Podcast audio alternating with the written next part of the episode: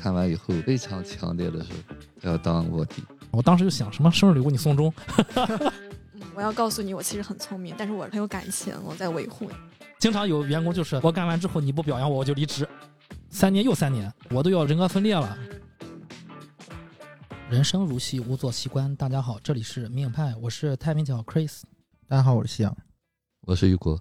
大家好，我是恰恰。今天给大家带来了新的女嘉宾啊，恰恰是我的朋友，希望大家多多支持。然后夏夏要不要先自我介绍一下？哦，我是 Plan B 效应的女主播，大家可以去看一下，在小宇宙啊、喜马拉雅这些都是有我们节目。虽然快一年没更新了，对，就是遇到了一些瓶颈。这个自我介绍就非常的官方了啊。我希望的自我介绍是，他说一下，就是今年二十多岁啊，身高体重啊，就这种。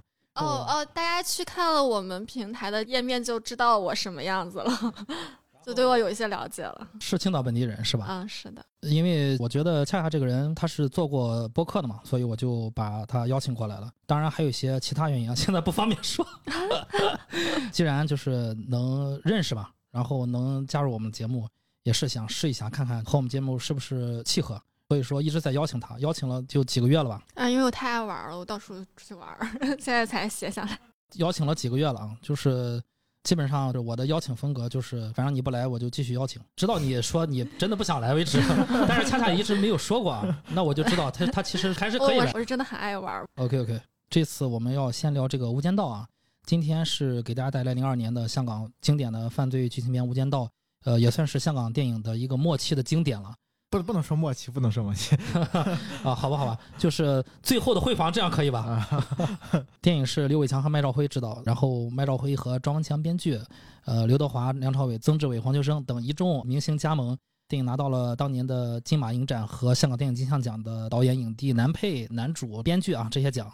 呃，另外呢，这个电影我在看的时候发现一个很有意思的，就是在梁朝伟饰演的陈永仁在电影院去跟踪韩琛的时候，电影荧幕上正在播放的是。谢飞导演的《黑骏马》，以前我从来没有 get 到这个点啊，在看的时候，我突然发现这个电影竟然和谢飞导演和 First 梦幻联动了。主要是因为那个《黑骏马》是环亚的版权，版权哎对，但是环亚的版权电影很多啊，呃，他选择《黑骏马》，大家有有机会可以去看一下《黑骏马》这个电影啊，还是有它的意义的。然后依照惯例，我还是来介绍一下这个电影的剧情。对我们这期是主要聚焦在第一部。啊，对对对，主要是聊第一部，然后可能会涉及到二三的某一些人物的剧情啊。电影的开头是《涅盘经》的一段文字。八大地狱之最称为无间地狱，为无间断遭受大苦之意，故有此名。嗯，大家可以先从这个对于《无间道啊》这个电影的解释入手，我觉得这也是我喜欢这个电影的其中一个点。所以上来导演和编剧就先给我们点出了宗教的这个概念啊，所谓无间，什么是无间？然后呢，九一年的时候，十八岁的三合会成员刘建明啊，就是刘德华饰演的刘建明，听从大哥韩琛的指示进入警校学习，成为了警方的卧底。同时进警校的还有一众的这个三合会成员啊，年轻的人。然后他们都是六还是七个人？六七个吧。然后是身家比较清白啊，没有案底的。而同时，警校中的另一名学生陈友仁受警方的安排啊，表面上被强迫退学了，实际上是让他进入了三合会当卧底，就是梁朝伟饰演的啊。年轻版是余文乐饰演。刘建明从警校毕业后顺利的进入警局，并且职位步步高升，成为刑事情报科的一个成员。在此期间，他利用各种机会为韩琛提供了大量的情报。而陈永仁在这些年已经得到了韩琛的初步信任，但由于韩琛的案件始终没有告破，始终没有抓到韩琛，他永远只能待在黑帮。只有他的这个上司啊，就是黄秋生饰演的黄督察和他单线联系。零二年的一个晚上，根据陈永仁的卧底线报，获知韩琛的一批毒品即将交易，交易的一方就是韩琛。但由于当时刘建明及时将消息传给了韩琛，使韩琛成功逃脱。不过因此双方也发现了各自内部都有内鬼。于是，一场激烈的争斗拉开了序幕。其实这段剧情拍的是比较紧张的啊。这个刘建明的极限操作啊，将消息群发到了韩琛的手机上，韩琛及时的终止了交易，然后让手下傻强把毒品抛到了大海里面，还逃过了警方的抓捕。不过也让韩琛损失惨重啊，折损了很多钱。呃，韩琛由此就记恨了黄警官，而韩琛和黄警官都意识到啊，就是我们其实各自内部都有一个内鬼，就准备开始调查内鬼是谁。这个时候呢，刘建明正在和女友 Mary 准备婚礼，两个人打得火热。陈永仁呢，在黄色的建议下，正在看心理医生。这个心理医生名叫李星儿，陈慧琳主演的啊。但是他每次去啊，都只是睡觉。李星儿也没有阻止。陈永仁对李星儿有一些爱意，但是没有说出口。其实陈永仁多年之前有一个女友妹，两个人因为陈永仁一直在黑道上混而分手。后来妹呢就生下了陈永仁的女儿，而阿仁对此并不知情。一天，陈永仁悄悄地跟韩琛来到了影院。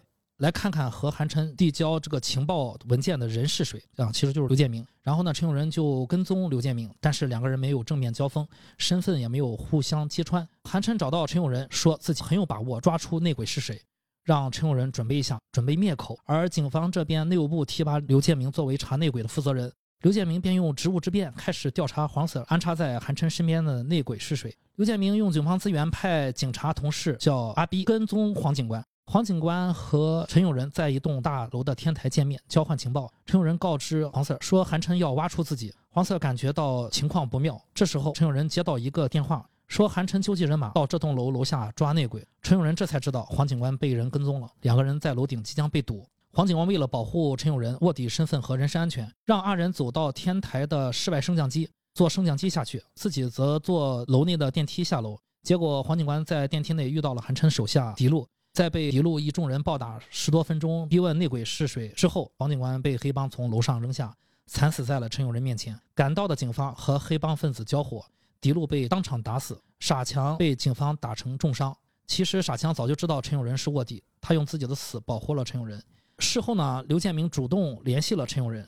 虽然说黄警官已经死了，但是他说自己可以帮助陈永仁恢复警队的身份，只要阿仁继续给自己提供情报，合力打击韩琛。其实刘建明设计杀死韩琛，并取得了警队同仁的信任，这段呢，就是刘建明彻底把自己洗白。但是百密一疏，陈永仁偶然间发现刘建明就是韩琛安插在警队的内鬼，随后刘建明就把陈永仁在警队系统里的档案删除了。陈永仁被警方通缉。虽然自己的警队身份没有被证实，但是二人仿佛放下了很多。他找到李星儿医生，表达了爱意，李星儿欣然接受。那边呢，Mary 听到了陈永仁邮寄给刘建明，就是刘建明和韩琛的电话录音。Mary 无意中发现了刘建明的双重身份。这时候，刘建明才发现，哦，原来自己有把柄在陈永仁手上，就是韩琛偷偷录下的很多的录音磁带。他只能向陈永仁求饶，约在天台见面。天台上，他向陈永仁祈求啊，给一个做好人的机会。陈永仁拒绝了，并打算把他押到警局。这时，警察阿 B 到达现场，在进电梯的一瞬间，阿 B 击毙了陈永仁。原来 B 也是韩琛的卧底。惊讶的刘建明缓过神来，在电梯中打死了阿 B，让知道他是内鬼的秘密的人又少了一个。六个月后，李星儿医生在去世的警校校长叶瑟的遗物中发现了陈永仁的档案，证实了陈永仁的警员身份。陈永仁被安葬在黄志成警司的墓旁。电影又回到开头，当年被警校开除的陈永仁离开警察训练学校时候的情景。教官问其他的年轻学员有谁想和陈永仁交换的？年轻的刘建明说：“我想和他换。”电影的结尾出现一行字啊，就是“瘦身无间者永远不死，瘦长乃无间地狱中之大劫”。电影就结束了。呃，我相信这个剧情啊，也就是一个重温啊，应该不会有人听我们节目还没有看过这部电影。想问一下，就是大家在看了这么多遍《无间道》之后，有没有什么新的感受？有印象深刻的剧情、台词没有？呃，夕阳先聊一下。呃，因为这部电影，我说一下，也是我们听友票选的，现在暂列第一名的啊。这部电影是大家特别想聊的、想听的，所以我们这次要拿出来，要单独聊一下。夕阳先说一下吧。虽然我们这次只聊第一部啊，其实《无间道》这三部电影，它每一部都可以单独拿出来去聊的，因为这每部电影它的类型都是不一样的。第一部你可以说是卧底片儿，然后第二部其实就是一个完完整整的一个黑帮片儿，第三部就更复杂一些了。关于刘建明的个人的一些精神方面的一些探讨，就可能会更多一些啊。所以说，我觉得这个以后有机会吧，可能会再聊二三部啊。但是今天肯定会有一些设计，因为他毕竟这些人物他是一个整体嘛，对吧？其实我我现在想起来，关于无间道的很多记忆都是一些很搞笑的一些东西。今年也算是《无间道一》上映二十周年吧，二十周年，二十周年。然后二十年间，其实网上对这个作品的再度创作，还有一些其他的方面的一些就是恶搞的一些加工，就是数不胜数。哎，说到这二十二十年，我想起来，你应该在十月二十五号的时候推这一期，因为那个梁朝伟就饰演的陈永仁，他是十月二十五号出生的啊，是吧？在电影里面提到嘛，就是那个黄色在天台上第一次就是跟他说话的时候，二五仔，应该对二五仔啊，对啊，我会忘记你生日吗？嗯。所以，我现在在看这个片子的时候，其实有一点被打扰到。比如说，在听那个《被遗忘的时光》，包括那个黄 Sir，就是他死的时候那个 BGM 嗯，叫什么来着？那个 BGM 那个就很经典那个 BGM。一个女童的清唱，对但是呢，又因为这些年对于这些方面的一些异化的改造吧，就是让我的记忆产生了一些模糊，所以我再次看这个片子的时候，有一些被打扰到了。就看这些片段的时候，就没有那么的入戏，就是总会想起以前的这些呃恶搞的一些网络魔改，对网络魔改，包括那个曾志伟吃饭的那些，对，所以说在看这个电影就会产生一种很奇妙的感觉。就一方面是那个年代的港片儿的遗留下来的那那种味道，嗯，然后呃，另外一方面感觉又是这二十年对这个片子本身的一些加成，然后对我的记忆产生了一些影响。嗯然后这个是我觉得很有意思的一件事儿吧。包括你现在谈到“无间道”这三个字儿，它已经变成了一个现象，或者说一个符号的东西。嗯我们日常比如说在形容一个人他在搞什么卧底活动的时候，都会说你在搞无间道。所以说它已经变成了一个文化符号的感觉啊。是，当然，我觉得它本身就是背后能够被探讨的部分也是很多的啊。今天可能我们大部分都会聚焦在刘建明，包括陈永仁他们的一些，因为《无间道一》本身就讲他们两个人的嘛，嗯啊，所以说这个部分可能会多一点。呃，于果老师呢？在看这部片子哈，没有夕阳看的那些所谓的恶搞的东西，哎呃，依然是很熟悉吧。就是难得的一些片子，有印象特别深，几乎还是之前的那些感觉，就是那些经典画面。唯一的感觉就感觉电影短了，现在看就很快结束了，就觉得应该还有更多，因为当时可能印象太深了吧，好像还有哪些地方忘记了。结果发现可能没有忘记的地方，基本就是主要的那些震撼的那些东西都会一个接一个的出现。其实当初看这个电影的时候，孩子还挺小嘛，啊，看完以后非常强烈的说要当卧底，对，对就是影响了他很多年。他是怎么从立志想当卧底，最后考上茱莉亚学院的？呃，然后呢，还有一部电影影响很大，我记得就是看那个《风声》嗯啊，这两个电影，其实我我想年轻人哈、就是对这个影视作品、对那段历史的了解还是影响很大的嗯，啊。当时看《风声》也是特别特别的激动，就是那个周迅演的那个角色，还有这个陈永仁。我记得好像当时他还把那个 QQ 的名字还是改成陈永仁，天哪！那会儿他可能也就是十几岁吧，刚上附中的时候。呃，有老师的女儿啊，那个女孩把名字改成陈友仁。对对，其实可见这个角色有多深入。我聊完这期，我名字要改成那个 Mary。所以这个电影拿出来讲，真的像是一个经典一样。我现在回想，好像我已经对着于老师说的这个事儿吧，我就往回倒。然后我对于零二年、零三年的那个电影的那个感觉，好像没有关于《无间道》的很多浓烈的记忆。就是那个年代的关于电影的很浓烈的记忆，都是什么《哈利波特》呀，然后呃什么《指环王》啊，就是都是这些电影。如果说港片的话，那会儿其实对我来说印象最深的其实是周星驰的《少林足球》。少林足球。对，所以说，呃，你现在在回想这个问题，可能是不是那个时候，呃，好莱坞对于这个华语市场的这个冲击，对于每个人来说都有一些影响吧？可能是因为那个时候在内地上映那个版本的结尾的问题吧，弱化了这个电影。其实《无间道一》没有在内地上过，那那个版本是怎么出来的呢那？个版本其实是因为当时在发行的时候，它是要发到那个马来西亚，嗯还有新加坡，在马来西亚、新加坡那边的那个审查制度也是非常严的，所以当时特意拍了这么一个版本，就是刘德华被抓了。哦，还有这么个版本，对，有有这么个版本。这个版本 幸好我没看。幸好我有 但现在再看这个问题啊，如果当时在大陆上映的话，可能也得改。啊，是嗯掐下来。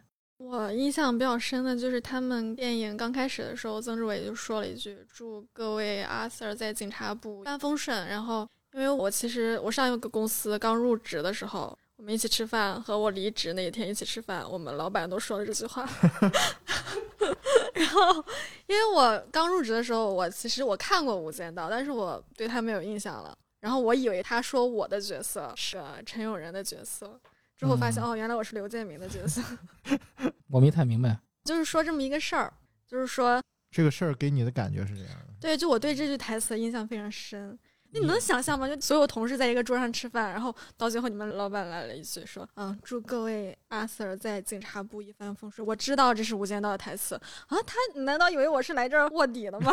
然后 结束了之后，他又说了这样一句话，然后我内心觉得怎么又说了一句什么话？我已经卧底结束了呀，还怎么地了？但是我这几天又看了一遍那个《无间道》，我才发现我原来不是陈永仁那个角色，我是刘建明那个角色。啊，这个一会儿咱们再聊啊，嗯，这个再聊。对，这这就是我印象很深的一个地方。嗯，这个分享挺有意思的啊，没想到真的有人会说这句台词。啊，当然了。然后我们吃完最后那一顿饭，然后他又说了这么一句话，然后我我还是很懵，其实我说什么意思啊，到底？然后我们另外一个老板就说，哦，他们可能都没有看过《无间道》。哦，他没看过，他不知道这个梗，他只是随口不是他。，他觉得我们都没有看过。他觉得员工们没看过。哦对嗯，哦，那就有意思了，这是。但，但其实我看过，但我印象中他其实很模糊的一个角色，是不是很有意思啊？很有意思，很有意思。这个让我想起来，如果未来你再入职一个别的同类的品牌之后，你的老板再和你单线联系，对呀就是，然后我吃饭的时候，因为我离职那天吃饭，然后我们老板还说了一句：“我有预感你某一天以后还会再回来。”然后我我然后我这几天看那个电影，我想啊，到底是怎么回事？这句话说的就让我有一点，那我是觉得，如果是我是这个老板，我我又知道《无间道》这个梗，我是不会说这个话的，这太不吉利了。你老板危险了，那再回来的时候就是双面间谍。我觉得就是你们就是很热血看这个电影，就男生看这个电影真的很热血，就很中二嘛。很中二，都那么大年纪了，都还给我们搞这些有的没的，话不能直说，还非得就是搞这些隐喻。挺有意思，挺有意思。我的感受其实和大家差不多啊，就是毕竟二十年了嘛，是有很多的东西在来回的浮现，包括我之前没有看明白的，就是我一直以为说的是陈永仁的故事，但最后我发现其实就是陈永仁和刘建明的故事都有都有侧重嘛，都很重要，尤其是关于刘建明他和这个 Mary 之间的事情，我这次再看的时候，还是让我想起了就是发生在我身上的很多事情嘛。然后这次再看的时候，我特别喜欢一句台词，就是第一次在韩城和泰国人接头的时候，警方要求就是黄色要求大家把手机就是全都交上去。然后刘建明为了要跟韩晨通风报信，他就假装给他老爸打电话，然后被黄色在一个阳台似的，好像一个户外的楼梯上被抓了一个小现行，然后他就装作是给老爸打电话，老爸我接上不回去了。黄色就在旁边等他打完电话，挂了电话之后，黄色就跟他有说有笑的，毕竟后面要执行这个抓捕毒贩的活动、大毒枭的活动、三合会的 首脑的活动。然后刘建明说：“他说，哎，你倒挺轻松愉快的啊。”然后这次才看到时候，我突然发现黄色他说了一句台词啊，黄色跟他说：“工作而已嘛，这次不行，下次了。”这个我要零二年就看明白这个台词的话，后面很多事情我就看明白了。就这次再看，一下就搞清楚就是黄色这个人以及黄色和永仁的关系。然后搞清楚这个关系之后，又搞清楚了陈永仁和刘建明的关系，然后又搞清楚刘建明和那边的人的关系，啊，和韩晨以及两个 Mary 的关系，就全搞明白了。为什么就是黄色从楼上掉下来之后，对陈永仁的冲击是这么大？这样一个人，他能说出来说没关系，这次不行，下次了。这句话对我来说是很有意义的啊。我们现在进入我们今天要聊的主题啊。今天就是我们又如果真的聊不好没有关系啊，这次不行，下次了。然后想介入这个电影啊，我要用一个人物介入。不是两个男主，也不是两个男配啊。虽然男主拿到了影帝，就是陈永仁拿到了影帝，双影帝，然后黄秋生拿到了双男配啊。但是我要提到一个很重要的男配啊，就傻强。傻强这个人就是我个人很喜欢啊，这个人物虽然琢磨不多啊，但是我总感觉两个编剧对这个人物是非常非常喜欢的。啊虽然这个演员已经在内地不能提了啊，啊，我所以我不提这个演员啊，咱们只提这个傻强这个角色啊。我能看到就是两个编剧对这个角色是很偏爱的。我一直觉得就傻强就是傻嘛，就和那个韩琛跟阿仁说说傻强，傻强不傻得来吗？然后那个傻强就在旁边坐那儿点头笑了笑。你们是怎么看待傻强这个人物的？然后傻强这个人物有哪些让你们记忆深刻的点，包括开心的点，或者是让你们就是留意过的点？香可以说一下。其实我想谈到一个概念就是因为我我这次在看《无间道》第一部的时候，我发现这个片子它有有一个非常有意思的结构，就是它的所有的剧情和人物都是相互对照的，就像照镜子一样。我们先说剧情啊，剧情就是很简单，比如说陈永仁跟刘建明，他本身就是互为卧底嘛，然后后面他们抓那个抓那个韩琛那一段也是互相就是有一个争斗嘛，啊，然后后面他们想抓陈永仁的那个剧情，导致黄三儿死的那个剧情，跟前面陈永仁去电影院去找刘建明那一段儿啊，他其实也是互相对应的。我想抓刘建明，然后那个韩琛想抓陈永仁，他剧情点都是对应的，然后人物也是对应的。陈永仁跟刘建明这对是非常非常明显的一对儿，然后还有一对儿是这个比较明显，就韩琛跟王四儿这两个人也是有对应关系的。嗯，那这两个人其实，在后面就是第二部是我们知道，就是他们两个人发小。嗯，对，对就是关系更近了一步。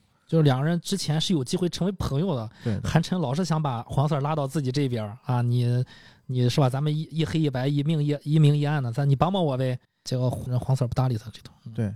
那谈到这个，刚才 Chris 谈到这个傻强这个角色，其实傻强在这个片子里面也有一个对应，就是这个刘建明那边的那个二把手大逼哥，嗯，对，大兵，后面林家栋饰演的林家栋饰演的啊，就那会儿还不是影帝，后面变成影帝了。对对，大飞哥后面我们看到他最后也是暴露出来，他也是卧底嘛，韩琛的人。为什么说他们两个人也有对应关系呢？一方面是他们两个人是跟陈永仁跟刘建明是正好是一对儿关系嘛，嗯，啊，然后另外一方面是你会发现这个阿 B 在前半段的时候表现出来也是有点呆萌呆傻的感觉，嗯，你挺厉害嘛？你怎么你怎么知道的呀？对 总是问他这个。对，包括他们去抓那个韩琛的时候，呃，就是有一个细节，他接了个电话嘛，接着电话把那个暗号，就是那个频段的那个号号个号啊码啊，告诉对韩琛，方了。嗯，其实那个剧情，呃，导演没交代是告诉谁了嘛？对，但是当时表现出就是你怎么干了那么一蠢事儿？你现在回头再去看那个剧情的时候，你会发现，呃，如果说他是一个卧底，然后他当时是给韩琛报信儿的话，那个行为就是挺蠢的，就是很明显。很危险。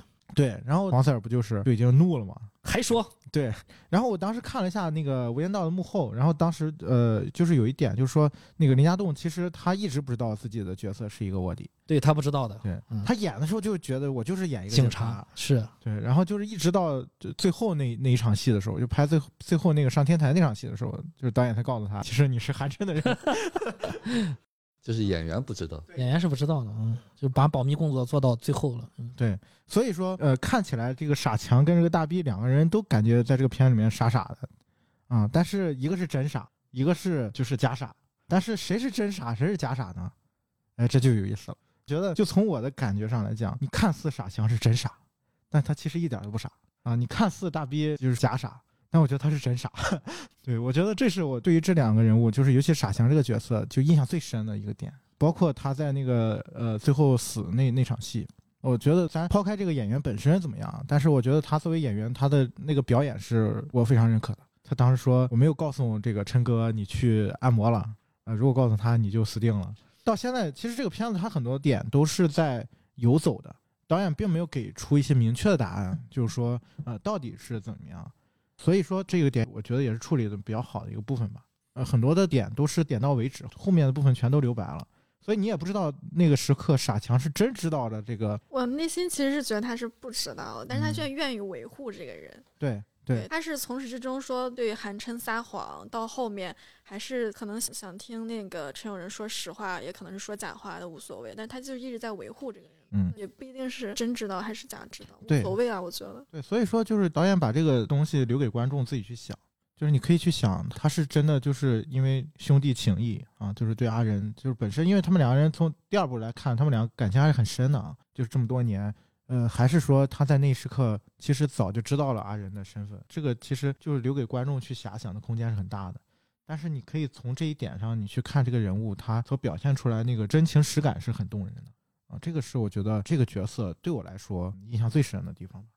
我觉得我其实对这个人物还是有一些理解的，因为嗯他当时他到最后要死的时候，他说：“哦，你们都觉得我是真傻，其实我不傻。”你看他名字也是叫傻强，然后我有时候会觉得，就是你看他其实是那种男三的角色，我会觉得他就影射了一种大多数的人，就我们普通人其实都是这种角色，我们都不是男主和女主，我们都没有就是那两个男主的智慧，大多数都是这种角色。到最后发现啊，我虽然叫傻强，但是我其实追求的是一种很聪明的境界。我想让我变得很聪明，嗯，我要告诉你我其实很聪明，但是我很有感情，我在维护你，就这个比较打动我。刘老师，比较认可恰恰说的这个东西。其实我们每个人都可能是自己的主角，但是在团队里面，可能这种情况就少了。啊，其实这个傻强也是我印象深刻的角色之一，尤其是他死的那一刻，几个几个泪点吧。就是他死的那一刻，可能这就是我们说的，抛去了这些现实的这些角色之外，那个真情实感才是最打动人的。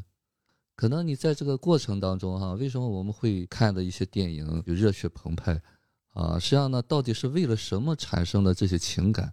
不重要，重要的是带出了一个真实的情绪来。那一刻其实是生死之交啊，这个生死之交有什么道理可讲呢？没有道理讲。那一刻我就愿意把你做一个朋友，啊，我就愿意维护你，这就是无条件的这种表达，啊，所以这个东西呢，才会让这个看似很小的一个角色啊，可能连男三都排不上，但是呢，依然你会记住这个人。其实，呃，傻强死那个剧情，还有一点是让我想起，就是第二部里面，就是那个宁永孝死的时候那个剧情。对，宁永孝也是已经知道陈永仁的卧底身份了。对，而且这两个人都算是死在这个陈永仁的怀里嘛。我相信那一时刻，肯定他陈永仁是想起了什么，就是当傻强死的时候。对，有可能他想起了，就是二哥宁永孝，嗯，就是同父异母，是吧？对，啊，同父异母的二哥宁永孝曾经也是保过自己。可能这两个人对他来说都类似于这种兄弟之情吧。我觉得这个电影就很很爱刻画兄弟之情，嗯，你就觉得他反而没有把刘建明他和他的朋友或者和阿妹那个关系说的特别好，反而第一段感情戏交给了他们两个，然后他们两个直面了生死，然后啊就是很敞露心情那种真情流露，我就觉得哦就是兄弟情第一位。其实第一部里面关于这个感情线，这个确实展示的不多啊。甚至会有影迷说，这个女性角色 在这个电影里面就是个工具，工具对人。对对，嗯但我真的不这么看啊，啊，就是就是，大家咱们后面再聊啊。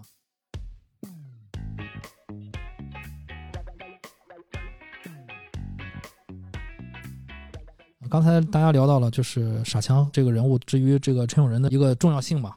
对于陈永仁这个人物刻画，傻强其实是非常重要的。要聊陈永仁这个人啊，但我们就还是再要从他身边另外一个重要人物，就是黄志成赌场黄 Sir 这个人物聊起。电影一上来的时候，他俩第一段天台戏的时候，前面哔哩吧啦就是陈永仁就一直说三年又三年，我都要人格分裂了。这这经典台词都能背过来。对，对你什么时候这个黄色就说这次执行完行动啊，就恢复你身份，然后他就说你就快得了吧，老大 是吧？你每次这么说，然后那个黄色就给他拿了一些资料，里面就夹了一块表。然后陈永仁一开始没有反应过来，说这窃听器在哪儿？那个针孔针孔摄像机在哪儿？以为柯南吗。对，然后那个黄嫂就跟他说，二十五号是你生日啊，二五仔，呃，意思就是说这块表其实是送给他的生日礼物啊。我当时就想，什么生日礼物你送钟？你对我友好吗？一一一一点都不尊重我。然后好像送表这个啊，送表这个事情，就让我想起了可能对于后面这个陈永仁的这个人物的走向啊，就是有一个不好的预示吧。啊，我不知道编剧有没有这么想过啊？就你在生日时候给他送表，那表好像还挺贵的，是吧？哎，对，我从这个剧情就是衍衍生出来啊，因为这是第一段哦，第二段了。其实一开始还有一些呃，就是黄 Sir 对陈永仁的这个成长过程中的关照啊，就是余文乐饰演版的，演年轻版的，然后是梁朝伟饰演的这个成年版的陈永仁的一些感情戏的这个第一段戏了啊，就是他对他的这个关照。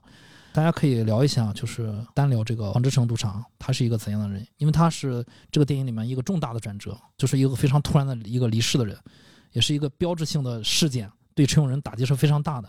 大家怎么看啊黄警官这个人？其实就是呃，我们可以顺带聊一下黄警官和陈永仁之间的关系。我我想于果老师先聊一下。其实你们在讲的时候哈、其实二三我也看过，但是一点儿印象也没有啊，我不知道是什么原因，只记得是余文乐那个陈陈冠希演的。而且我看第一部的时候呢，就是我再看这一遍的时候，哎，怎么突然看见，怎么他俩出现了啊？当时看的时候没有印象，可能是后来看二三部的时候知道是他们在二三里头看的，这个我是有印象的。那太好了，就是有老师可以不带着二三的这个对对，没这个有你们说的那些，你们刚才在讲，的那些关系，我都没有印象。然后说到这个黄色这个人哈、就是当时也是很触动我的，尤其他死的时候，包括死的时候那一段音乐，啊，就是那个音乐是恰到好处，啊，就是非常有有那种悲悯的那种情绪在里面，烘托的也很好。梁朝伟演的也很好那段戏。对对对，对，其实呃说实在话哈，就是那一刻，就是那个冲击力哈，这可能就是戏剧作品吧，啊，他没有太多的铺垫，突然就把这么一个人物，可能我们还会觉得他还会有戏，突然就死在面前，可能更增加了这个陈永仁的这个后头的这是使命感。所以黄色对于这个陈永仁来说，的确是很重要的啊，因为他就像一个带领者吧，啊，而且他就是就像他的一个底细吧，如果说是关系的话，可能就像一个孩子一样啊，那就是靠他来罩着嘛。而且这个孩子还没有完完全全成熟，他就是他的一个靠山。而且在那个关系里边，他送表的那一段，其实就是表达了除了工作以外的那种感觉啊，包括刚才恰恰说的兄弟情为什么表现的那么浓烈吧？啊，其实说实的话，我们现实当中先有手足啊，才有恋人，手足情是就是一母同胞吧。这种关系呢，就是早年啊天天在一起的那种关系，可能是非常深的，这也是会打动所有人的。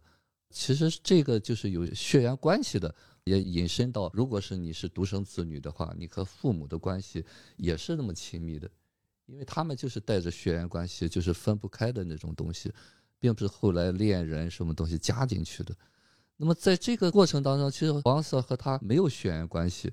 但是呢，他所表达的那些东西，包括傻强，实际上呢，就是让我们看到了有一种就是血缘关系的那种表达，就很真诚嘛。对，就是是超出了一个工作的关系啊。当然了，我们现实当中，呃，如果说成长的时候，也经常在讲，我们是要拎清楚的。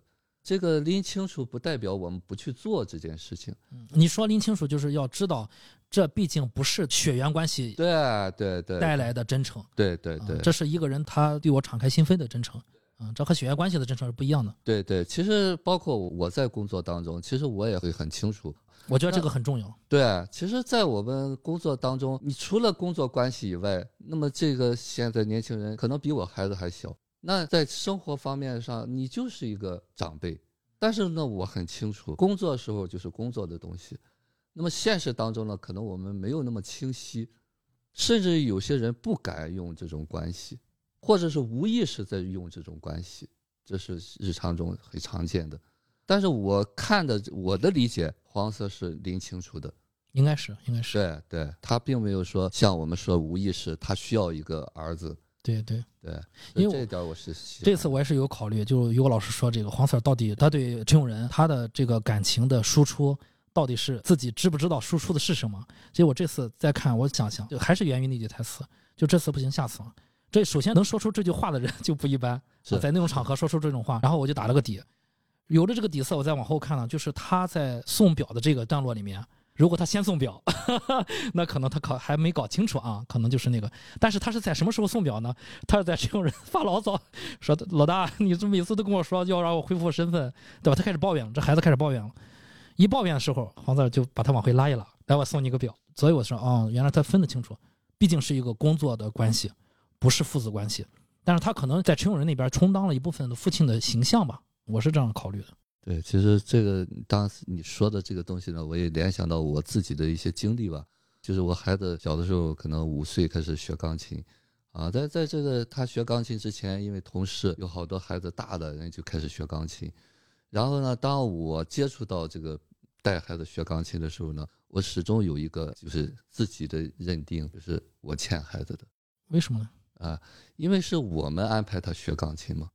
那当时觉得孩子太小，这不是他需要的。嗯嗯。对，所以说呢，内在呢一直是有这个东西在里面的啊。包括我说对于我的下属、我的同事，我会有这种，就是这个工作是工作。完完全全，他可以。可能我们有些同事，他并不是有意识的要去怎么样为这个工作，嗯啊，更多的可能是无意识的，啊，需要一个证明或者什么东西。但是我会觉得哪一部分是附加的，要看得清楚。对对对，啊，所以说，如果你看清楚了，你就有的选，啊，你有的选，你就不会那么多的抱怨。就是如果你看清楚了，对方看不清楚，你一般会怎么办？没关系，哎，我很知道大多数人是看不清。大多数人是看不清，什么意思？就是他并不知道我这是为了什么工作，就是或者说他并不知道另外一个人对我好到底是为了什么。呃，那个是一方面，很多人那个工作他不知道他是为了什么工作，他不知道这是一份工作。哦，明白。对他可能更多的是带入，他要证明，他就想要在妈妈面前或爸爸面前要证明我是优秀的。对啊，他并不知道这只是一份工作，嗯这只是一个你输出劳动就可以得到报酬的一件。甚至他可能会觉得是给你干的。对，没错没错。经常有员工就是我干完之后你不表扬我我就离职，长此以往，国将不国，对，所以说有时候我老是得不到你就想要的。接制这个东西啊，就当是为你干的。啊、对对对。如果说大家能看清楚这个，什么叫就当是为你，就当是为他自己干的，还是为老不板？他他觉得是为你干的吗？就是你的下属可能就觉得我就是为你干的，嗯，对。那你就当他是为你干的，但你心里清楚他不是为我干的。啊，就是其实两个人都要想清楚。我因为我觉得，如果说这个人他觉得是为你干的话，你让他有一种 OK，你就是为我干的这种感受，他会做得很好，工作会做好。可是最后这个黄比陈友仁先死，这个黄色他是从事的呃那个危职业。欧基啊，对，他是从事欧基啊，他是从事欧基的这这份职业，所以说是调查三会的这个重案组，所以说他有一些，你像去于老师在医院，医生也会有职业的风险，你一个刀动错了，你这个病人是吧，在下了手术台之后出现什么，包括我觉得就是以前我的工作经历里面接触那个机长。机长的工作就是你上飞行学校，你去教那些东西，我也能学会，谁都能学会。但我觉得啊，我个人的感觉，机长的工作是什么？不不是飞行技术，是他能为两百条飞机上的乘客的生命负责。这个是一个心理的一个工作。你要说是技术的话，谁都能去做，谁都能拿到那份高薪。最主要是在关键时刻做出那一个关键的指令，你的沉稳成熟度，你的沉稳度，你是否能呃，对你是否不光是为自己的生命负责，你要为机组和所有的乘客以及背后的家庭、子女、亲友负责。那个东西才是这个机长，才是这个医生所要，甚至是老师要做的工作的这个真正的意义。其实我觉得特别有意思，因为我觉得我刚刚听雨果老师讲，就是他是从一个黄色的角度想的，然后我是从陈永仁角度想的。我觉得黄色的死让陈永仁变成了一个英雄，就这个英雄死了，然后这个人他就是这个电影的主要英雄了。他在用“英雄”这个词，对，我更觉得像一个成人一样，就是黄色的死让这个陈永仁长大了。他说是英雄，英雄，因为哎他、对他说三年又三年，其实一个人为了他自己的，他就是一份职业嘛。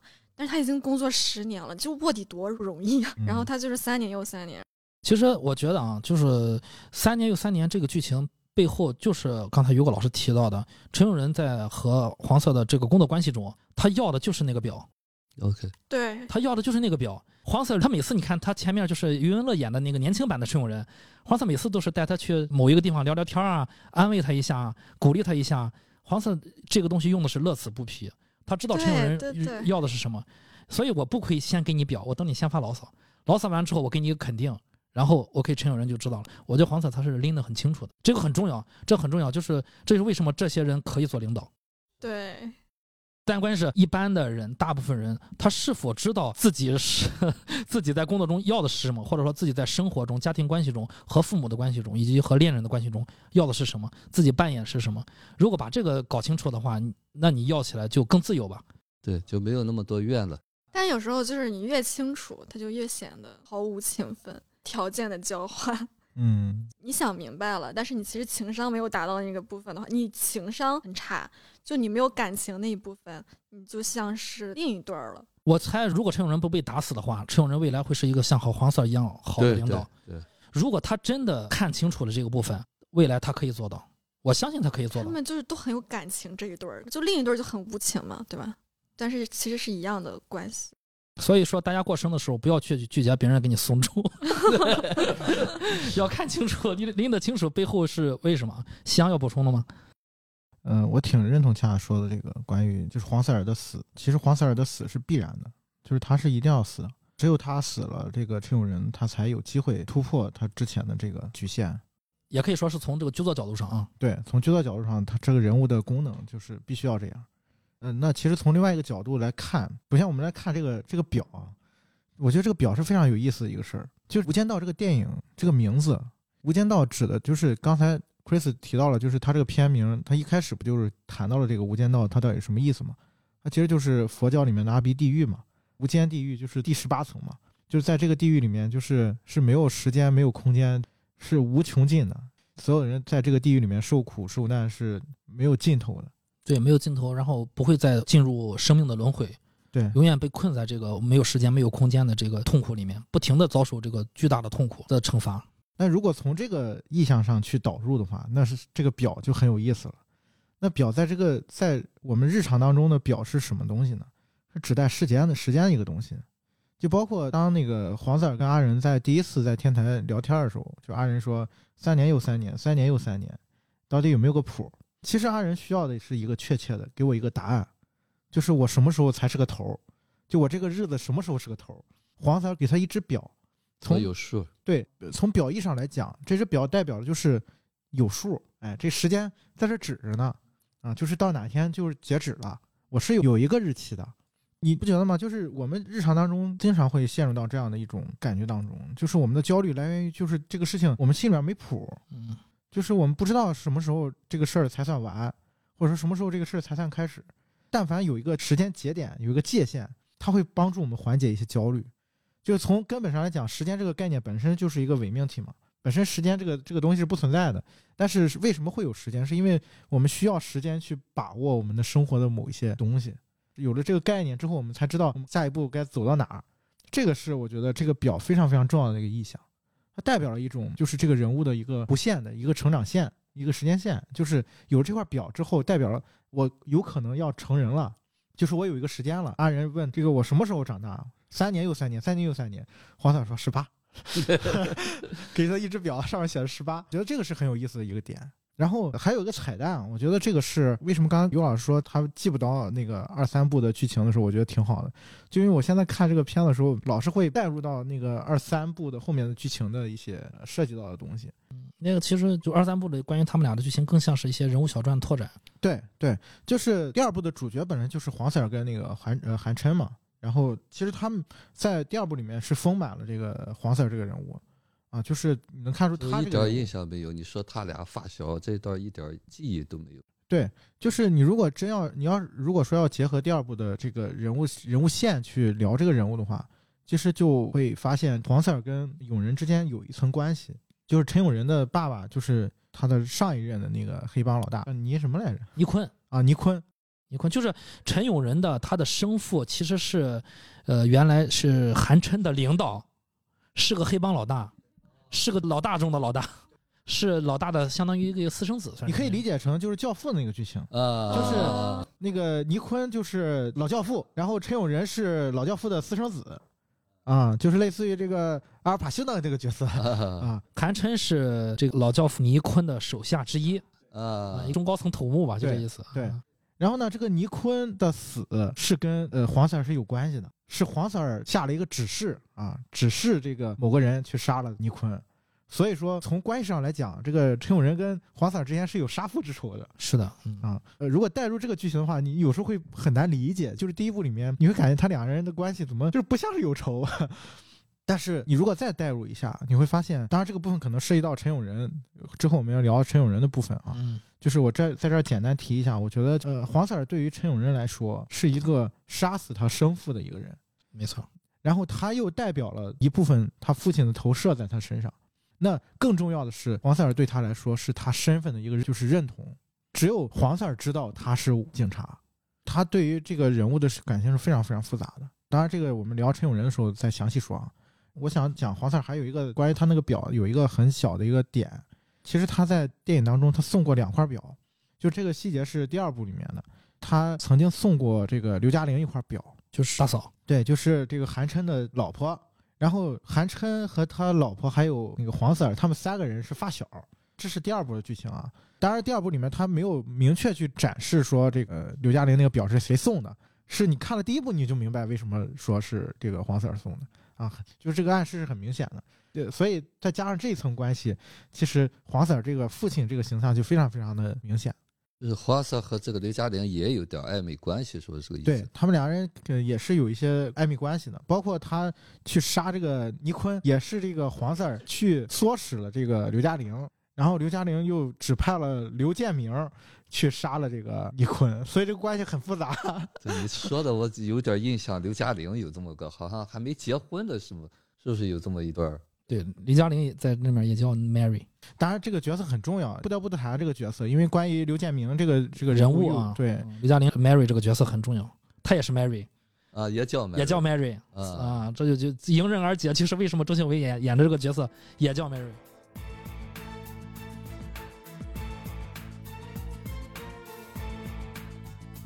那我们继续往下走啊。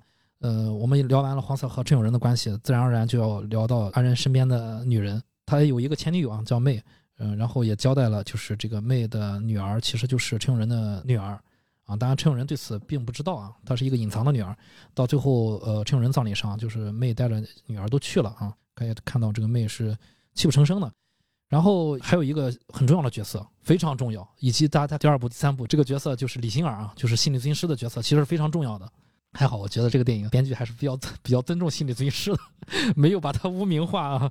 但我觉得也有问题，就是就是关于这个心理咨询师跟他的患者谈恋爱这事儿，呃，但但是但是我说实话啊，就是情愫是斩不断的，这个东西是他和患者之间谈恋爱，他是什么样的情愫，这个就反映出了我们观众心里面你对这个事情的看法，就是你自己的一个看法。我个人觉得，就是李星儿和那个陈永仁关系，我是很喜欢，我也很喜欢，就是李星儿这个心理咨询师的这个角色。嗯，其实现实当中，我插一句哈，现实当中就是咨询师和这个来访者谈恋爱的这件事情不在少数。对啊，不在少数。对嗯因为移情是很常见的。对对对，很多很多。其实就是一个现实的投射对，为什么才会有我们咨询师会有一个伦理道德规范在里面啊？就是因为这个东西太容易发生了。所以说，我们要聊安仁身边的两个女人梅和李星儿，她俩和安仁之间的关系，以及陈永仁到底是个怎样的人。我们现在可以聊一下，就是陈慧琳饰演的李星儿，我个人是非常非常喜欢的。然后最主要就是，我觉得她收了我的钱嘛，还可以让我在那儿睡觉，她倒是很聪明啊。然后我睡了觉呢，我又可以梦到她，然后我又可以喜欢上她。我觉得就是让我感受到她允许我睡觉。我觉得这个是咨询师好像不是很容易做到。我感觉，如果一个人到了咨询师的咨询室，然后去睡觉，咨询师可能会不高兴，就是他没有一个分享的一个交流的一个欲望了。那你来干什么？咨询师可能状态都拉满了，来吧聊吧，我要听了，然后你来睡觉了，那我我这个钱我挣的我都很难受，因为咨询师也有自己的需求嘛。啊、但是你看李星儿选择就是接受他睡，OK，你睡就行。我觉得这个就好像是那种有一种我作为男人被允许的、被允许的感觉，这个让我觉得很放松，很放松。所以在放松的情况下，自然而然就会梦到 在梦里的这种这种剧情啊。嗯你们是怎么看待两个女人和呃阿仁的关系的？谁先聊？要不要夕阳开个头？大伙儿来了，夕阳快！我觉得恰恰聊吧，就是女女性角色，就是仅仅有的几个女性角色，我觉得 因为我对第二部、第三部没有印象，所以就是它只是第一部，就他们两个这个关系，啊，没事没事，你就说第一部。我我会觉得有点暧昧，不喜欢。也不是说不喜欢，就是说我没有想过这个事情，所以就你没想过他俩人谈恋爱这件事。不不不，我觉得不太重要。我还是比较喜欢看兄弟情，就是我会觉得它是一个插曲，它影响不了这个人物的发展，它只是一个小插曲，它影响不了。比方说这个，他最后陈友仁他会选择死亡，他他就是其实爱爱情还是有牵挂的，我认为。比方说那个 Mary，还有这个星儿，他其实爱情我觉得会成为一种牵挂，但是你看电影最后都他都死了都没有交代他们俩还有那种牵挂的感觉。嗯，我来就是说一个，我觉得我看到的隐藏的剧情，就是陈友仁的这两个女人是梅和星儿。梅呢是很在意她在道上混这个事儿的，还在道上混啊，还在道上混。那就我老公接我，我赶时间。有没有老公，我都我都保保持怀疑啊。就是在我这个年纪的男人看来，她是没有老公的，这只是女人一个托词啊。我我告诉大家啊，她说我老公来接我，那她还是觉得 OK，你在道上混不是个正事儿。但是你看星儿，就是李星儿是怎么做的呢？就是你睡吧，然后呢，这个隐藏剧情是什么呢？越不接受陈永仁呢，反而给他生了个孩子；越是接受他呢，就是后面当然是突然死亡啊，就是无果而终了。呃，我在想是这个部分，就是编剧的想法是在暗示什么？但是我觉得梅的那个事情，社会上经常发生，你越不接受他，反而最后会有一个孩子，这是经常发生，但是这好像从逻辑上很不合理。但时间上很合理啊，不就是年轻的女人和年轻的男人生了一个孩子，就年轻的时候有了一个孩子，就年纪大了反而不太会，就是成熟之后不太会有这种。有有一定道理哈，有一定道理。于果老师怎么看呢？呃，我我这么看哈，就是这个正是因为他们有了孩子，他才不喜欢他做这些事情。嗯当然，李希尔也负不了责任嘛呃，其实这个我觉得是非常合理的一个东西哈。就是首先就是说，说的简单一点吧，就是我们心理咨询和心理治疗有一个就叫催眠嗯啊，催眠可能你就是交上钱，我让你睡觉啊。但另外一个情况呢，就是说，呃，我们在这个咨询的过程当中，包括之前我我们为什么会做梦解梦？就是你先有一个安全的环境，你才不会有防御吧？嗯啊，就是能够在咨询师那儿能睡着觉，这就是一个治疗作用。不一定就是就是有时候可能他不会讲话或怎么样，就他起码是在这儿得到了一个暂时的疗愈吧。那么陈永仁已经习惯了在这个，因为他的工作的性质决定的，他无时无刻都是要提着警惕的嗯啊。那么在李杏儿这个地方，就是那就是回到了妈妈的身边，啊，可以安安稳稳的像小孩一样很安全的睡着了。那么这对他什么是最重要的？其实我们之所以焦虑呢，就没有停歇的时候，啊，总是有一双眼睛在这盯着你。催着你，哎，对，就是你你你一睁眼你就怕错了，啊，在这儿你就睡觉也没有错，就是这个东西是最有疗愈作用的。而且李欣儿这个，其实他后头有交代嘛，他找到了他的证据，可见是好像有一个交代说陈永仁把东西托付给他了。他收拾遗物还是干嘛？对，然后我我看了腾讯，他后面好像没有这一段。彩蛋是吗？哦，就是他那个片尾，他们、那个、有一行文字，就是他葬礼那个，没有哎，我他有一行文字说，这个半年后李欣儿在整理遗物的时候，发现了就是当年训练学校的叶校长的档案里面是有这个陈永仁的档案的，就验证了陈永仁是警察。警察的身份，哦，恢复了他的身份，所以合葬在了哦黄。怪不得你你说他没有牵挂，就是因为哦你最后没看到那个。我好像没。看到那个地方，是不是你们说的那个版本？剪掉，剪掉，剪掉我。觉得今天特别好，就是没事儿没事儿，恰巧这个恰恰跟跟于果老师都记不得二三部的剧情，因为第一部他拍的时候，他就是一个单独的电影。对，他是因为火大火之后对才，拍了二三我觉得也是啊。对，所以说你单独去看这个电影的时候，你就单独去看这个电影的关于他的人物的一些分析。但我就已经没有办法，就是抛离这个二三部的一些剧情的影响了，就所以就是会带着后面的一些，因为它等于说是二三部是找补，它不是完整的一个说这个人物是从我写小传的时候我已经把这些这些剧情全写完了，嗯，就是它有很多剧情是往前填空似的那种插进去的。也是往人物的内心深处走了很多。对嗯对，他有一些探索吧。据说这个呃《无间道一》的时候，本来要拍成那个 警匪动作片儿，纯动作片。大家想想，就是香港电影工业对警匪动作片是非常执迷的啊，就是也很也很成熟了。所以说拍动作片我比较好理解。然后拍着拍着呢，就是里面演迪路的那个就是林迪安，那个他是负责这个电影的动作设计的，就是那个黑帮里面戴着墨镜留个小胡子那个，老是和傻强在街头看那个人谁像，那是他的动作指导。然后动作指导刘伟强对他不是很满意啊，就之前他俩合作过是满意的，把他邀请过来到《无间道》。然后动作戏不满意，动作戏不满意呢，刘德华好像是就从中有一些说，咱们要不要 拍一个就是那个稍微呃文一点儿做文戏的这个警匪片？对，所以就是那个黄 Sir 从上面摔下来的时候，没有给大家一个打斗的镜头，反而就是把一个镜头突然推到了那个两个主角的脸上，我会觉得很奇怪。就是黄色呃离世那段戏，大家可以回想起来，后面其实有过警匪打斗，动作戏拍的就很一般了对了。对对，就感觉很奇怪。发现还是梁朝伟的表演好。发现最后他们临时可能是临时的啊，就是从想拍一个动作戏，然后转型成了拍一个人物的内心戏，就是一下成就了经典啊，无心插柳柳成荫。因为你现在回头再去看三部曲的时候，你就会发现，就是《无间道一》，它是一个留白非常多的电影，就是它很多的大量的情节都隐在细节里面和一些就是呃视听的语言里面，台词说的都很少，所以其实我们在看的时候就有很多无尽的一些遐想。我为什么刚才就是说今天恰恰跟于果老师他们完全不记得二三部的剧情是一个很好的点呢？是因为二三部它就是把这些呃留白的东西基本上全全都填上了。嗯啊，所以其实在我的这个思维里面，它是一个很完整的一个东西了，它没有什么空间，少了一些个人遐想的部分。嗯，我觉得这个就是提供了两种视角，我觉得也挺好。我来给你提供一个个人遐想的部分，呃，后面也没什么填补，就是在陈永仁从俱乐部会所里面我走出来，去问迪路和傻强，哎，你们干嘛呢？你是警察？然后陈永仁愣了啊，然后镜头就切到了远处的街景，然后梅就是夏轩饰演的那个梅走过，然后陈永仁好像是看到了梅，但是他没交代这个关系定投啊，然后陈永仁说：“我去做按摩去吗？”然后那个迪路说：“不去不去。”陈永仁其实说要去做按摩，但是他是后来去和那个黄色在天台见面了。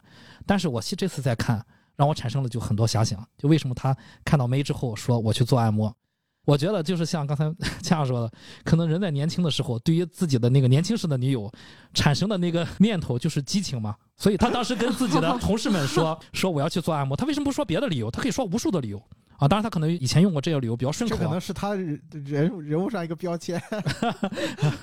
但是我觉得他是最不可能做按摩的，因为他内地心里面是个警察，他不会去做按摩了。但除非就是就是我往外延展任务小传，逼逼不得已的时候啊，跟老大可能会去。但是在他就是平时没有事干的时候，他他铭记自己心里面是一个警察，所以说他只是一个借口去做按摩。但他为什么选择了一个借口呢？我觉得从那个剧情上，他是先看到了梅，然后说我要去做按摩，然后他就去和梅打招呼了。难道不是说，因为他说他要去做按摩，然后看到了梅显示他其实对他前女友很那个，显示他是一个很重情义的人吗？应该是他是先看了，反正是先给了梅的镜头，然后他跟那两个人说去按摩去吗？他不去，其实他需要去见黄 Sir，但是他在离开两个人之后，他就去赶紧去和梅打招呼了。嗯，咱们继续回到女人对于这个陈友仁的人，你们还有要补充的吗？其实我刚才说前提了啊，就是可能会涉及到二三部的一些东西，因为他在第三部里面补充了很多关于达人跟这个李心儿之间的一些互动的一些情节，就交代了他们之间为什么黄三儿会让他去做心理咨询，然后他们俩第一次见面什么样，第二次见面什么样，就是交代了大量这些互动的一些情节。嗯啊，所以其实在这个过程里面，你会发现陈永仁他他是一个很难很难拒绝他这样一个形象，就是你很难拒绝梁朝伟。对，我觉得也是，因为梁朝伟太帅了，就是很难拒绝。我我可能带入梁朝伟了，嗯我我觉得是很难拒绝李星儿。其实但是 道理是都是一样的嗯啊，但我觉得是很难拒绝李星儿。就他那句“你这样语子，哇塞，真的是没得说啊”，就那句他那个躺椅嘛，让我感觉了，就是我仿佛也在那个躺椅上睡过那种感觉。其实我我投射到了，那肯定是幼年时期在母亲胎儿中的，在羊水中被包裹的那种温暖的那种被允许的，你没有任何半点焦虑和恐惧的那种感觉，对吧？你你那一觉醒来那种感觉就是那样的。因为一开始他是非常抗拒这个事儿的，作为他的身份来讲，他是没有办法。一开始李先生跟他说，就给他做催眠嘛，他就跟黄彩说：“我这个身份做了催眠，我说出一些不该说的话怎么办？”关于这个阿仁呢，他其实内心是非常非常就是防御是很强的，尤其是在他这样一个身份，他是不可能让别人知道他的秘密的。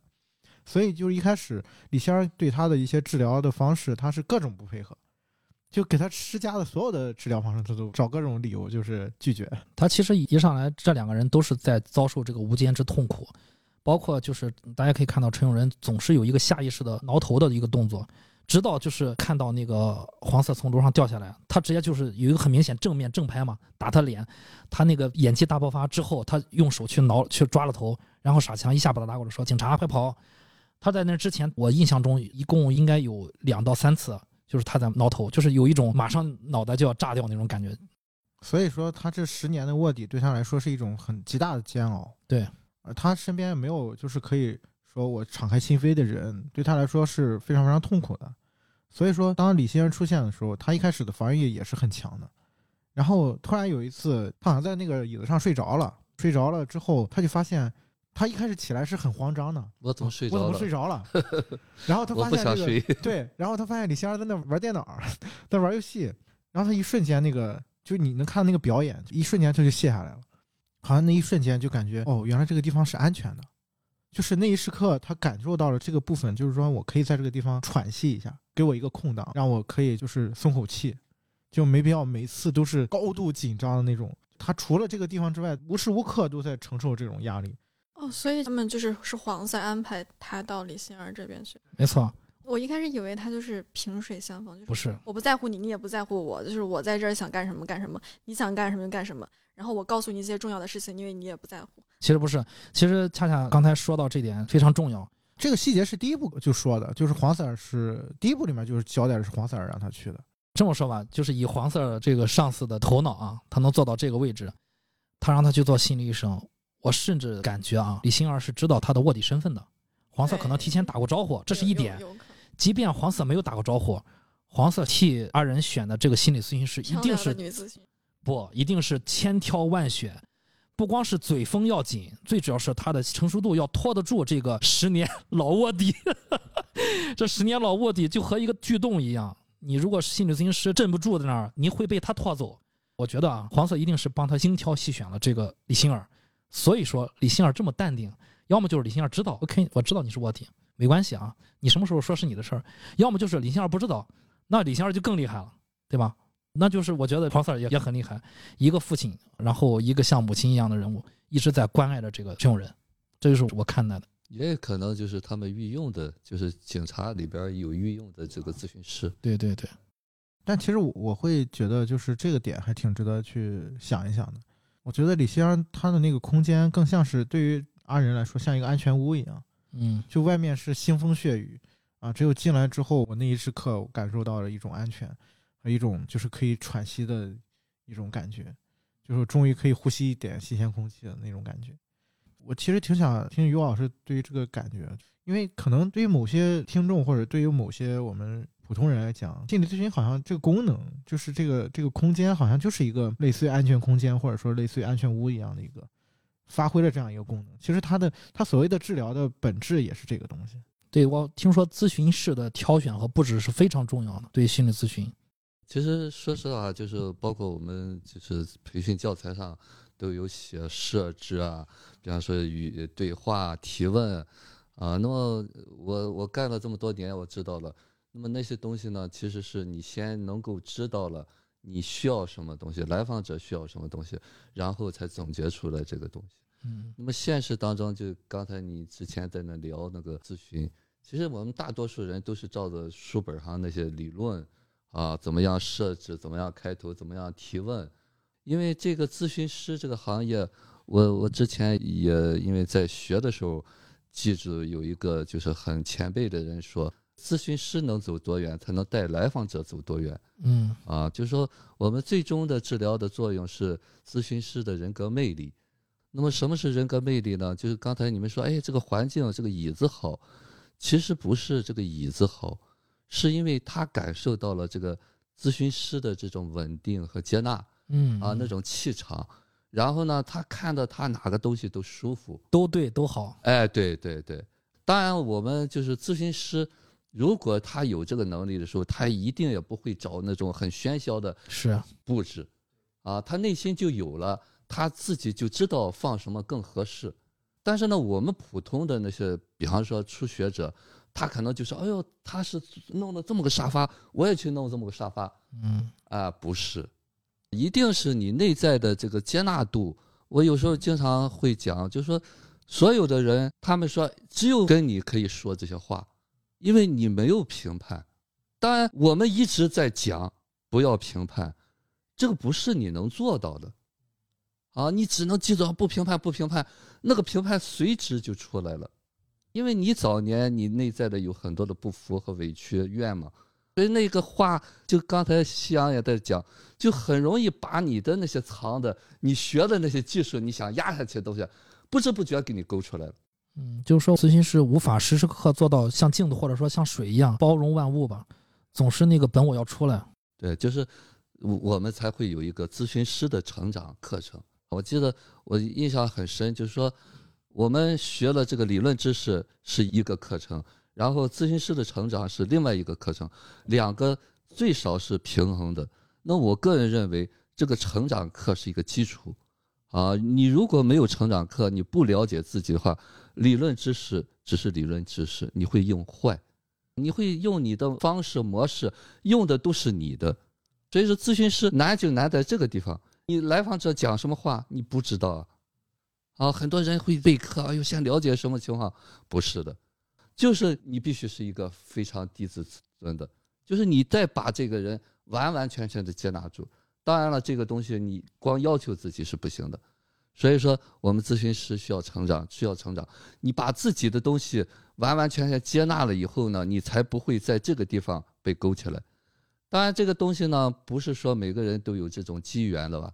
啊，当然，我看到的那个陈慧琳，我现在来看，其实李杏儿那个角色演的恰到好处，看似好像，如果是不懂的，就说这哪是个咨询师啊？啊，我也能干了。好像我们觉得就是话说的多，理论一套一套的，那才是咨询师。恰恰相反，对我也是这么觉得。就是如果来访者要来了，咨询师很有可能那个期待值，咨询师也自己拉满了。我有很多东西想听他说，他要说他要说，然后我要听我要听，然后我也可以反过来跟他说。那那个气再扎满了，结果人家来睡觉，那我觉得这个时候咨询师自己就镇不住了。其实我自己也是，刚开始接个案的时候也是各种担心啊。就我那个老师也是跟我讲，他还说那个谁，你不用担心，你就听他说行了，你甚至一句话不用说。嗯，那会不觉得，哎呦，可能吗？人家不是来要东西的，我不说话能行？我不给可以吗？哎，对，有时候不是说沉默也，当他说完了之后，你要不然就是评判他，嗯要不然就是不评判，有时候或者就是沉默，或者就是夸奖他。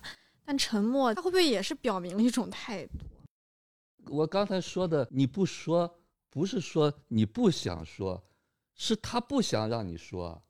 嗯来访者他不想听你说话，哦他只想你听我说。哦听明白？咨询师很多是来访者，他不想听你说，就是他想听你说的，也是他要你说什么，没错。哦，所以你就会说他想听的，也不是，你就听着就行了那就。听着那行了就是很你认同他，嗯比什么都重要。但是这个认同呢，就是我自己是什么东西，先接来再送出去，啊，你必须先接住，你上来就要送，人不要，得先接住他，你听到了他要表达什么东西，你才能告诉他什么。往往你没有力量的时候，你根本没法接，你就想赶快告诉他你你这是什么东西。没错，就是我觉得面对来访者的时候，咨询师能保持真真正正的沉默是非常难的。得认真听，对，往往就是他需要你沉默的时候，你的沉默不是自己的沉默；他需要你说话的时候，你就更难保持自己的沉默。其实你看电影当中，他有展现，就是那个阿仁，他有一次在那个椅子上睡着了，然后他睡醒之后，他跑到那个，就当时在看李先生在那玩游戏嘛，然后他走过去，他说：“你觉得我是好人还是坏人？”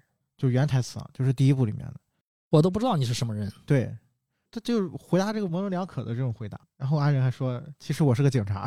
”然后他也没回答，他就是让你觉得就很甜的笑在看着你。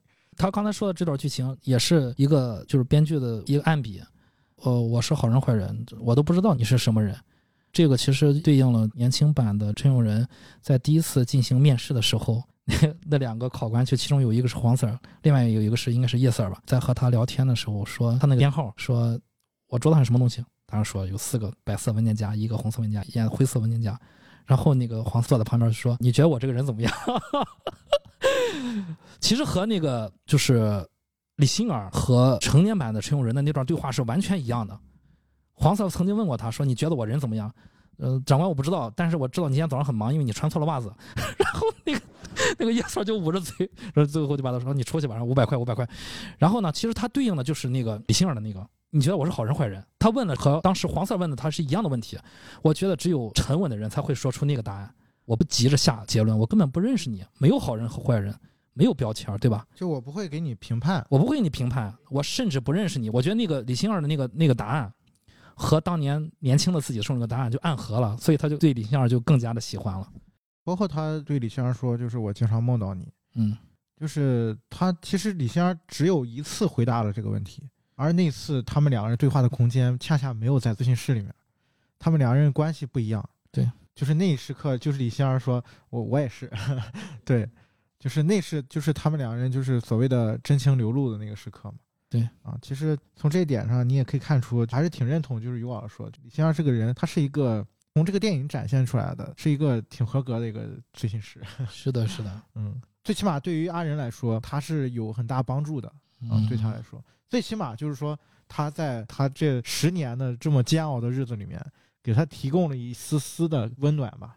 那如果网友说就是李欣儿、梅也以及 Mary 啊都是工具人的话，我有一部分是赞同的，就李欣儿在某一部分起到了工具的作用，是什么呢？就是对于我个人认为，陈永仁在某一个时间点他是脱离了那个无间地狱的，是哪一个时间点呢？就是黄色死了之后，怎么怎么知道呢？就是李欣儿这工具人，因为在黄色死之前，他对李欣儿说说就是我在梦里梦见过你，但是他又说不出口，因为那个时候他就是怎么说呢，做不到自己吧，还搞不清楚自己是谁呢。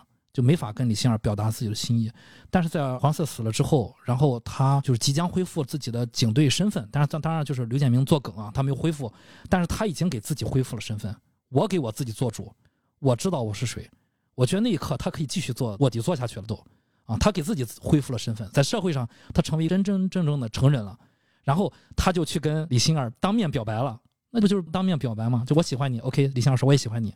就李星儿的工具在这儿就如此的明显，在黄 Sir 死之后，其实陈永仁的一个明显的变化，就是爱情上有收获了。当然，他最后他又是跟李星儿写了一个像遗书似的东西，不就是保留我们的秘密，然后留下一个纸条，他就去天台见了刘建明了，发生了后面的事情啊。